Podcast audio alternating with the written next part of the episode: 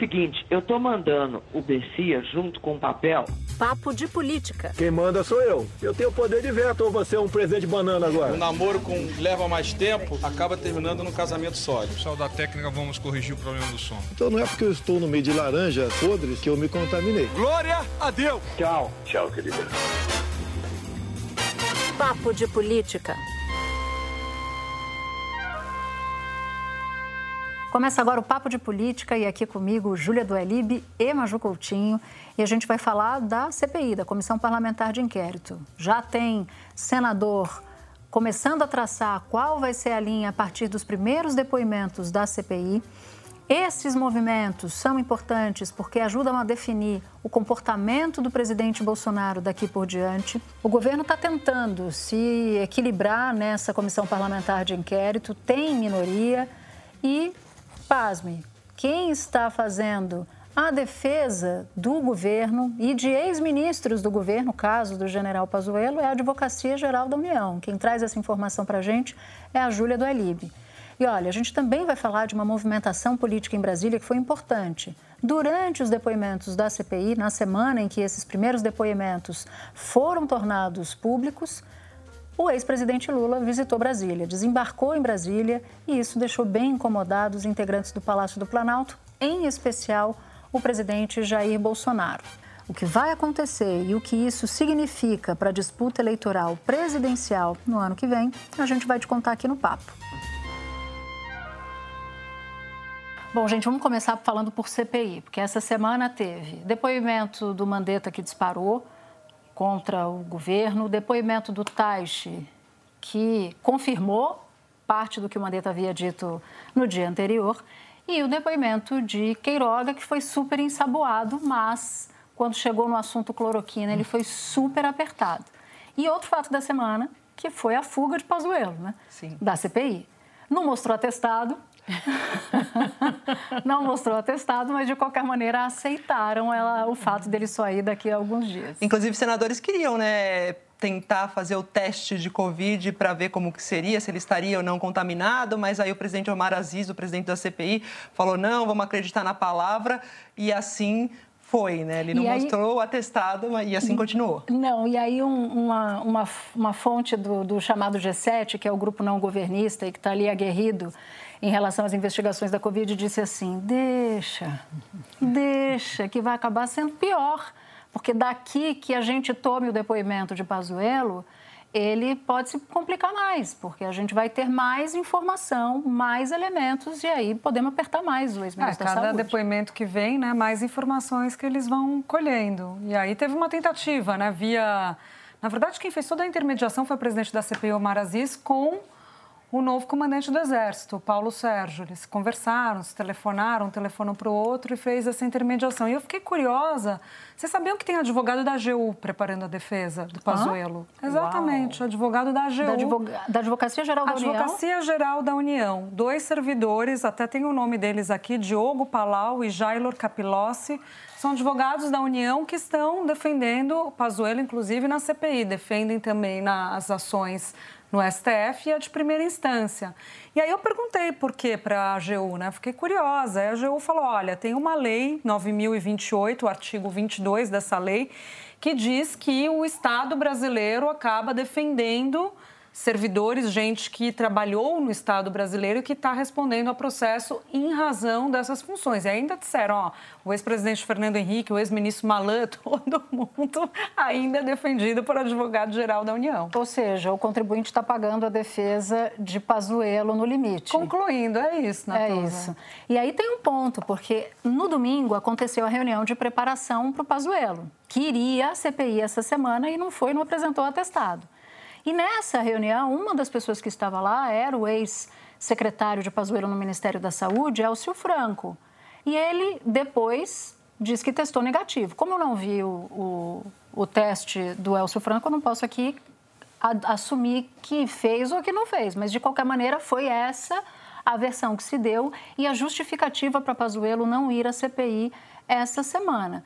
Só que foi uma reunião super extensa no Palácio do Planalto, com muita gente no domingo. Então, outras pessoas que estão no Palácio, a gente já discutiu isso aqui em outro papo de política, na semana passada, também foram expostos ao vírus. Ou seja, tem um elemento aí super esquisito ainda, ainda dessa história. Mas eu insisto, Pazuello não ter ido nessa semana pode atrapalhar a estratégia do governo ainda mais, em que pese, mesmo que tivesse ido, pudesse eventualmente ser chamado depois. Né? Eu queria lembrar aqui com vocês, foi domingo também que Pazuello estava no shopping em Manaus ou foi anteriormente? Agora eu fiquei confusa. Foi anterior. Não, foi, foi anterior, né? Foi, é, foi, uma semana antes, mais ou uma menos, semana, né? Sem uma máscara antes, no é. shopping em Manaus, que foi até citado na CPI por uma senadora, né? Ué, mas está sem máscara no shopping, mas não pode vir a CPI da Covid, né? É um contrassenso mesmo. Agora, eu acho maravilhosa que toda articulação política né, tem, tem sido feita ali pelo Onix Lorenzoni, o estrategista político do governo que tem muito know-how em CPI e tal. Então, no final das contas, quando você tem três pessoas tocando algo, evidentemente que você não tem ninguém tocando algo. Você tem a Flávia Arruda, que ela, sim, por mandato, é, é a representante do Executivo junto à, à, política, junto ao legislativo, legislativo, porque ela é ministra da Secretaria de Governo. O Ramos, que é da Casa Civil, e agora o Onix, que brigou, que brigou e levou a, a coordenação da, o que leva do governo até, na CPI. É, falarem que é uma desarticulação política, né? Porque Flávia Arruda não assumiu, de fato, o posto que caberia a ela de fazer essa ponte entre o parlamento e o executivo, né, Natuza? Então, ela está nessa situação que ainda não tem o cargo na mão dela realmente. Exato. E tem um problema, porque ela, é, ela vem da Câmara dos Deputados. Então, mesmo que fosse ela a a maestra ali da estratégia para a CPI, ela teria grandes dificuldades de acesso aos senadores. Então, botaram o Onix Lorenzoni, mas o Onix Lorenzoni é um velho conhecido da política. E não fala com o Renan, né, gente? Vamos começar. Como, como a bateção de cabeça é impressionante. Para onde você olha, falta estratégia, falta uma definição clara. Como é que você coloca como coordenador uma pessoa que não tem interlocução com quem você mais precisa ter uma boa relação, claro, claro. que é o relator e o presidente também, né? E a coisa está muito atrapalhada. Eu queria entrar um pouco nessa, nessa linha de defesa do, do, do presidente Bolsonaro, dos integrantes da linha de defesa do presidente Bolsonaro, mas antes eu queria aqui conversar com vocês sobre uma bola que a Júlia levantou essa semana, que é o tema imunidade de rebanho. Este tema entrou no rastro fortemente da Comissão Parlamentar de Inquérito essa semana, que está sim perseguindo se Bolsonaro teria intencionalmente adotado a estratégia de tentar atingir a chamada imunidade de rebanho e por isso teria menosprezado vacinas, uso de máscara, isolamento social. O presidente da República teria dito ao governador Caiado: vamos contaminar todo mundo logo de uma vez para atingir a imunidade de rebanho. Ele fala essa frase em tom de brincadeira, não é uma coisa, fala em tom de ah, vamos contaminar logo todo mundo. Essa tese de imunidade de rebanho, onde você adquire a imunidade através do contato e não da vacina, isso é um erro. E o vírus é uma coisa que 60% vai ter, ou 70%. Não vai fugir disso. Aproximadamente 70% da população vai ser infectada. Não adianta querer correr disso, é uma verdade. Estão com medo da verdade. Júlia, isso ficou muito marcado nas sessões, nos depoimentos da CPI essa semana e você tinha, tinha levantado essa bola. É, porque toda a estratégia do governo, ou a falta de estratégia, na verdade, a estratégia do governo agora fica um pouco mais clara com essa discussão da imunidade de rebanho. É, descredenciar a vacinação no começo, ser contra o uso de máscara, falar para as pessoas que têm remédio, portanto, elas podem ir para a rua. Tudo tem uma finalidade única. O que, que é? Mandar as pessoas para tocar suas vidas e se contaminar. E por que isso? Porque há uma visão que o presidente acredita, e ela foi verbalizada muito no começo da pandemia por Osmar Terra, de que as pessoas vão se contaminar, tem gente que vai morrer, é da vida, e as pessoas vão criar a imunidade de rebanho assim. Quando 70% da população estiver contaminado, o vírus não vai circular mais. Só que é um absurdo isso, porque o próprio Drauzio Varela fala para você contaminar a população inteira, você tem uma, um massacre. Uhum. Pois né? é. As pessoas morrem, o sistema de saúde não segura e, eventualmente, você não consegue nem atingir a imunidade de rebanho. A gente fala, né, essa imunidade de rebanho, que seria cerca de 70% ou 80% da população que estaria aí, que seria atingida pelo vírus e aí ficaria protegida, porque essa proteção também pode ser conquistada com a vacina, que é o caminho claro. mais lógico. Essas né? são as duas, são é, os dois conceitos, os um dois falso conceitos, e um errado. É, um que vai pela vacina e um que vai deixa a pessoa, a população ser contaminada aí à solta, né? E isso, Júlia, se a gente fosse partir desse princípio da imunidade de rebanho, deixando a contaminação à solta, eu conversei com o Gonçalo Vecina, que, né, ex-diretor da Anvisa, ele fala, gente, em 1 milhão e 400 mil mortos. Meu Deus. É muita gente. Se a gente deixar o vírus correr solto, a imunidade de rebanho que é tão falada é, no discurso do presidente. Fora, gente, a questão óbvia que é as variantes, porque quanto mais o vírus se reproduz, mais ele muta e numa dessas mutações ele pode ser, encontrar uma variante que é vantajosa para ele. Essa variante se replica e você pode ter um impacto, por exemplo, no resultado de vacina. Então, quer dizer, é uma temeridade você defender isso. De qualquer maneira, esse é um rastro que a CPI vai seguir já está bem claro, né? Acho que isso ficou bem claro essa semana.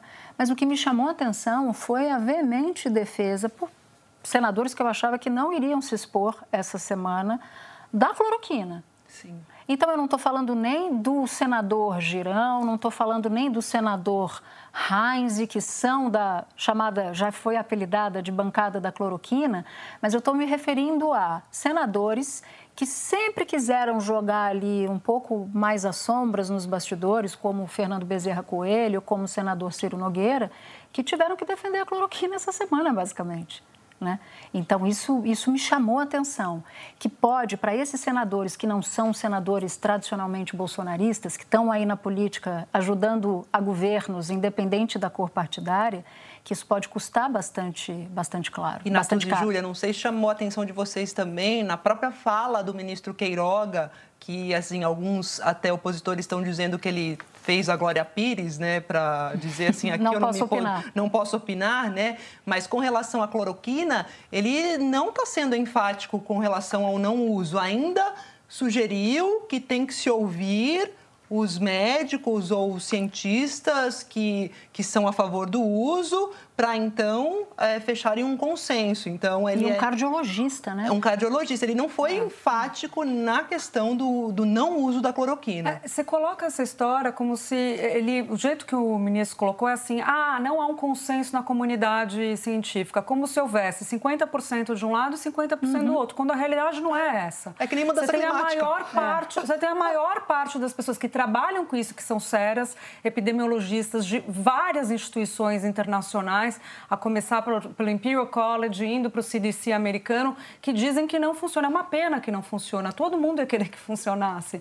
E aí tem uma sensação de teoria da conspiração, né? Que assim por que, que, as pessoas acham que o mundo resolveu dizer que não funciona? Quer dizer, existe um tratamento que funciona no interior do Brasil, no interior do Rio Grande do Sul, que o senador Heinz Heinz é, chegou a citar a cidade como é que chama? Interior. É, é rancho queimado. rancho queimado. O mundo está perdendo tempo, gastando bilhões com vacina, em vez de usar o tratamento que funcionou na cidade.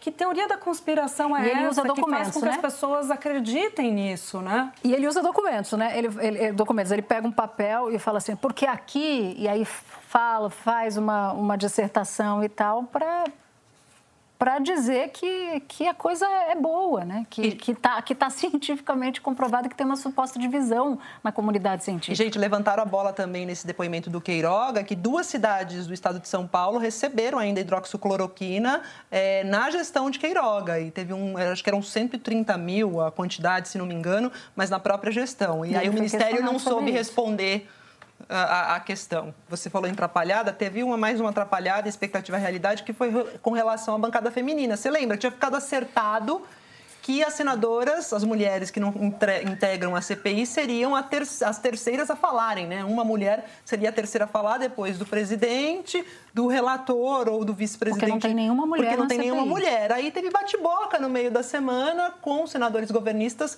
não querendo deixar a mulherada falar e aí interromperam a sessão e agora ficou acertado que fala se as mulheres podem se inscrever, né? Para ter direito à voz. Não vai ser mais a terceira na fila, mas podem se inscrever. Então, elas estão combinando de chegar o mais cedo possível, porque quem se inscreve primeiro tem a possibilidade de falar na CPI. Aqui não é uma questão política, não. é uma participação feminina das mulheres, senador Fernando. Mas senador Fernando, nós não. temos mulheres que Mas são da não pode ser em arrepio a representatividade do que o povo elegeu. Quem perseguiu as mulheres foi seu partido que não lhe indicou, senador. 18 homens vão falar. Pela ordem. Titular suplente, mulher não pode. Não se trata okay. de questão sexista. Aqui, aqui as prerrogativas são asseguradas pelo regimento interno. Entramos todos pela mesma porta, eleitos do mesmo jeito, legitimamente, senhor presidente. O que mais me surpreende nessa história é o senador, os senadores bolsonaristas terem topado isso assim publicamente, porque ficou muito feio. Ficou muito feio querer evitar que as mulheres perguntem. Tudo bem, não está na regra da CPI, elas não são integrantes da CPI? Não. Mas existe uma CPI absolutamente masculina, um Senado absolutamente masculino, uma política absolutamente masculina. E é preciso celebrar alguns contratos sociais, sim, para que as mulheres representem mais e que quem assista a CPI se sinta, e, é mulher, se sinta representado. É, então, há uma, há uma obrigação moral de uma correção histórica ali por parte dos senadores. Mas o bolsonarismo pesou tanto, tanto, tanto, tanto, que o senador Fernando Bezerra e o senador Ciro, Ciro Nogueira, Nogueira, além de Marcos Rogério, fizeram esse papelão de dizer não, não está na CPI, não pode falar o que eu tenho chamado de questão de desordem, né? Hum. Porque sempre tem uma questão de desordem ou no começo ou no meio da CPI para atrapalhar de algum jeito o andamento da sessão. Mas é, é interessante que primeiro assim o senador Ciro Nogueira ele colocou ele colocou a questão nos termos assim, ah, não consta do regimento, né? Como se o regimento não fosse é, interpretado ou seguido... Ao sabor da vontade ao sabor deles. deles. Aliás, com qualquer parlamentar que você conversa, mas o regimento... Não, mas isso a gente faz um acordo de líderes. Então, primeiro, número um. Não, por e acordo, segundo... eu já vi vaca voar no Senado Federal. Maravilhoso. Né? Assim, não, não dá para dizer que não, ele não estava no regimento. Eu já vi votação ser revertida, votou, derrotou e aí votaram de novo. Como assim, não? É, isso aí você pode levar também o raciocínio para o lado de que não tem nenhum lugar no regimento a possibilidade de você brecar a entrada de mulheres numa comissão, assim, de você não constar com diversidade, com a presença feminina numa comissão. Também não consta no regimento isso. Então, quer dizer, a, a sobre representatividade existe, os, os partidos políticos são cartórios comandados por homens e não pensaram mesmo em colocarem uma mulher. A questão é essa, não pensar. Os, os, os, líderes partidários indicaram os colegas deles mais próximos e não entrou nenhuma mulher. Precisa resolver isso, desculpa. Agora tem uma outra história dessa semana que é a reforma tributária, Júlia. Surgiu a possibilidade de votação da reforma tributária justamente porque o presidente da Câmara, Arthur Lira, queria rivalizar com a CPI. E ele foi alertado por um cacique desses da política dizendo o seguinte Olha, agora que tem CPI lá no Senado, vai ser difícil disputar o holofote. Então, já que está tão difícil disputar o holofote, você precisa de um projeto para chamar de seu. Você precisa dar a sua assinatura para a sua gestão, até porque ano que vem é ano de eleição. E aí, eis que ele desencavou a PEC do voto impresso, que nós antecipamos no Papo de Política. Você antecipou, maravilhoso. Nós, aqui, o que, é, o que, o que está no Papo de Política ficará no Papo isso de Política, é coletivo. Isso pode, ser, isso pode ser usado contra você no futuro, viu? o, que é bom, eu, o que é bom é meu, né? É, é. E aí, Júlia, esse, essa disputa por holofote acabou levando Arthur Lira fazer, a fazer dois movimentos resgatar o voto impresso e a reforma tributária.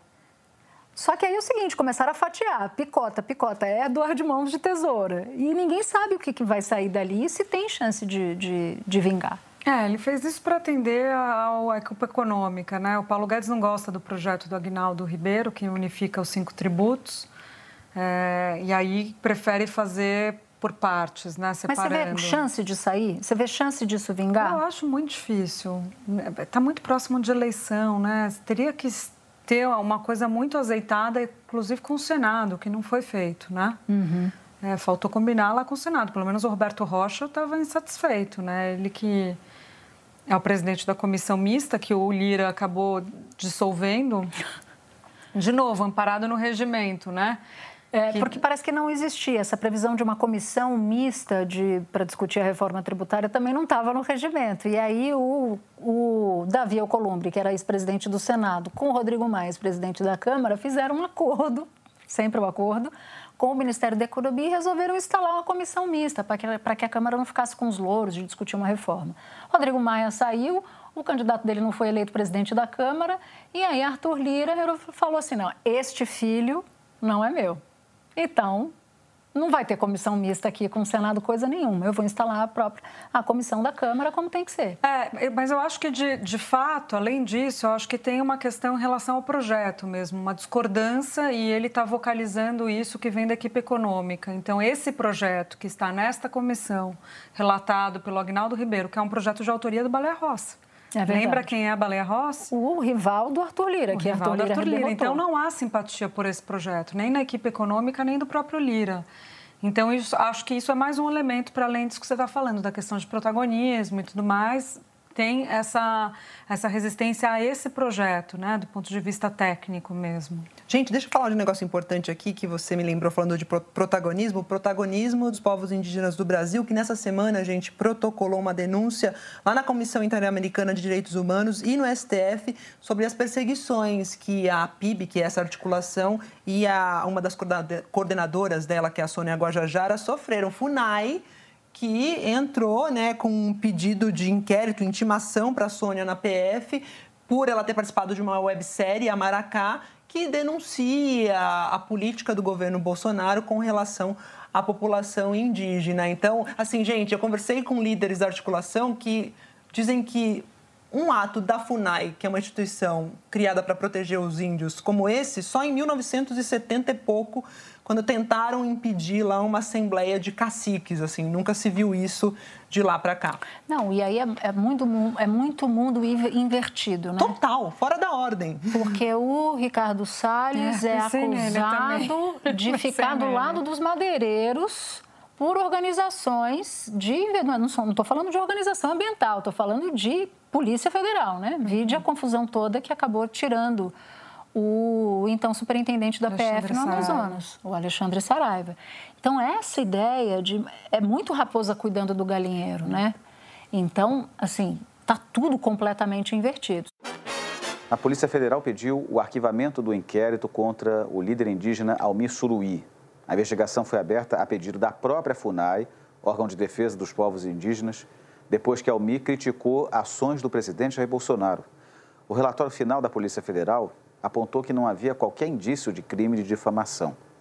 É o segundo revés sofrido nessa semana pela FUNAI em investigações contra lideranças indígenas, porque na quarta-feira a Justiça Federal do Distrito Federal determinou o trancamento de um outro inquérito que investigava a líder indígena Sônia Guajajara e a APIB, Articulação dos Povos Indígenas do Brasil. A decisão judicial também apontou ausência de elementos mínimos que justificassem a investigação. Só que é bom o governo abrir bem os olhos para isso. Por quê? Porque uma das intenções de integrantes da CPI é reforçar a ideia, um movimento internacional por uma condenação de Bolsonaro no Tribunal Penal Internacional, justamente pela conduta do governo em relação à pandemia de indígenas, da, da, do combate à pandemia nas comunidades indígenas. Então é bom que o governo abra os olhos para isso, porque eu tenho a impressão que a CPI logo mais vai entrar, vai entrar nesse tema e já calcula justamente o que o relatório da CPI e como o relatório da CPI pode ser usado nesse propósito, né, de uma eventual punição internacional do Bolsonaro. Ó, mesmo que a CPI não quisesse entrar, o governo já deu ideia para a CPI, né? Porque o genocídio dos povos indígenas é um daqueles pontos maravilhosos, dos 23 Bem pontos levantados é. Bem pela lembrado. Casa Civil. Então, assim, vai ficar mal para a CPI ignorar a própria sugestão do governo. E, e, e só para explicar o que, que é, o que, que você está falando. O, a CPI elencou lá os fatos que tinha que investigar e a conduta do governo na pandemia também para povos indígenas era um dos pontos. Não, não era. Não era. Não o, era. A Casa Civil colocou a mais essa piada. Aí, ah, é. Pô, você tá achando minha piada. Não, pera, pera, pera, que eu, eu esqueci. Não, eu tinha esquecido. Você sabe que a minha memória não é o meu forte. Não, é boa assim. O, a CPI ele, elencou 18 pontos, não foi isso? 20. A, a CPI não, elencou 18 isso, e a Casa 18, Civil veio 23. com 23, entre aí, os quais... Isso, aí a Casa Civil resolveu fazer uma lista de vamos nos preparar para a CPI, quais são os pontos que a CPI nos acusa. E aumentou a lista de 18 para 23, tendo a questão indígena dentro. Foi isso? Foi isso. Agora sim, agora eu me lembrei e eu estou indo da piada agora. e lembra que isso aí lembra daquela desarticulação entre Flávia e Arruda. Interlocutores dizem que, numa, numa, que, que esse documento né, pode ter sido vazado nessa ah. briga aí entre. Tá rolando entre, entre Onix, Flávia Arruda e, e Ramos. Aliás, é, essa é uma intriga mesmo, é. porque o pessoal da Casa Civil está dizendo Fogo o seguinte... amigo. Ó, oh, não sei não, hein? Ministro Onyx. É. E aí o Ministério do Onyx é que é o coordenador formal uhum. da estratégia de defesa na CPI. Então tá rolando ali um, uma troca de fogo, um fogo, fogo amigo, amigo. Fogo amigo. Agora essa essa discussão da FUNAI que você colocou, Maju, deles entrarem com investigação contra os índios, né, amparados é. mais uma vez na Lei de Segurança Nacional. Que semana... O que é uma loucura, porque a Lei de Segurança Nacional, o único artigo que não presta na lei, assim, você pode questionar a lei, a lei da ditadura e tudo mais, mas o artigo mais polêmico, mais bem colocando, é o artigo 26, que fala que você pode caluniar ou difamar o presidente a crime contra a segurança nacional. É esse o artigo mais nefasto e é esse o artigo que não é recepcionado pela Constituição de 88. E eles estão usando esse artigo para perseguir os índios também. Agora, essa semana, a Câmara já limpou né, o entulho autoritário com a aprovação de um novo texto por Margarete Coelho, né, que apresentou, que fez, foi votado com apoio de basicamente todo mundo, menos do PSL e do PSOL. O PSL que é Bolsonaro, né? E o PSOL, e, Bolsonaro, e por que, que o, PSOL? o PSOL entendeu que há trechos do texto que podem ser usados para perseguição de movimentos sociais. Sim. Mas foi uma leitura que o PSOL fez e que outros partidos de esquerda não fizeram, tanto que teve apoio em outras legendas. O texto, no geral, para além dessa discussão se pode ou não pode, que é uma discussão importante, mas o texto faz uma defesa da democracia e tipifica é, quanto que, qual o tempo que você pode ficar preso por tentar dar um golpe contra o Estado Democrático de Direito. Porque a LSN não fala em democracia, a LSN fala em Estado vigente. Qual que é o Estado vigente? Na época, uma ditadura. Sim. Então, eles emprestaram isso da lei para usar em defesa da democracia. O STF pegou nos inquéritos antidemocráticos. E agora você tem uma, uma lei que textualmente fala: olha, querer derrubar a democracia, querer colocar um poder contra o outro para mudar a democracia, pode ir para a prisão. Agora tem uma outra história dessa semana. Petistas chegaram e disseram: olha. O ex-presidente Lula vai a Brasília, você não quer se encontrar com ele? Será importante? Renan fala sempre com, com Lula. Mas aí Renan respondeu: Eu não aceitei encontrar Bolsonaro, achei melhor não, também não dá para encontrar o ex-presidente Lula. A presença de Lula em Brasília mexeu muito com o presidente Bolsonaro. E aí Bolsonaro enviou emissários até Gilberto Kassab, que é presidente do PSD, um partido que tem tinha lugar ali à mesa governista, e disse assim: não vá, vai ser um sinal ruim. Aí Kassab falou: olha, eu preciso, eu sou presidente do partido, eu preciso falar de questões locais, a eleição está logo ali. E aí foi visitar Lula. Sabe que o vice-presidente da CPI, o Randolfo Rodrigues, também, né, recebeu o convite, mas. Uh, achou melhor não. Achou melhor não ir. Fontes falaram que ele achou melhor não ir, porque está nessa posição de tocar a CPI agora, não é prudente um encontro com o ex-presidente Lula. Mas são dois pragmáticos da política, né? Eu ouvi de um ministro dizendo Kassab sendo Kassab. Lula, de certa maneira, sendo um pouco Lula a depender do momento, né? Da, uhum. da trajetória política de Lula. Tem momentos que ele adere mais ao pragmatismo me lembrou um pouco o movimento de 2002, né? da, da preparação da candidatura para 2002, Verdade. buscando interlocução, quando ele acaba tendo como vice o, o, José Alencar, quer dizer, buscando uma interlocução com diferentes setores para além dos tradicionais do dele. E aí foram Lula se encontrar com o Kassab, Gleice Hoffmann e Haddad. Eu fiquei super curiosa, porque Haddad e Kassab já tiveram um embate aguerrido aqui em São Paulo, porque Haddad assumiu né, a prefeitura na saída de Kassab. Mas, enfim. Mas, segundo eu apurei, Kassab, o, o Haddad e Gleisi ficaram em silêncio nessa reunião. Só quem falou foram Lula e Kassab.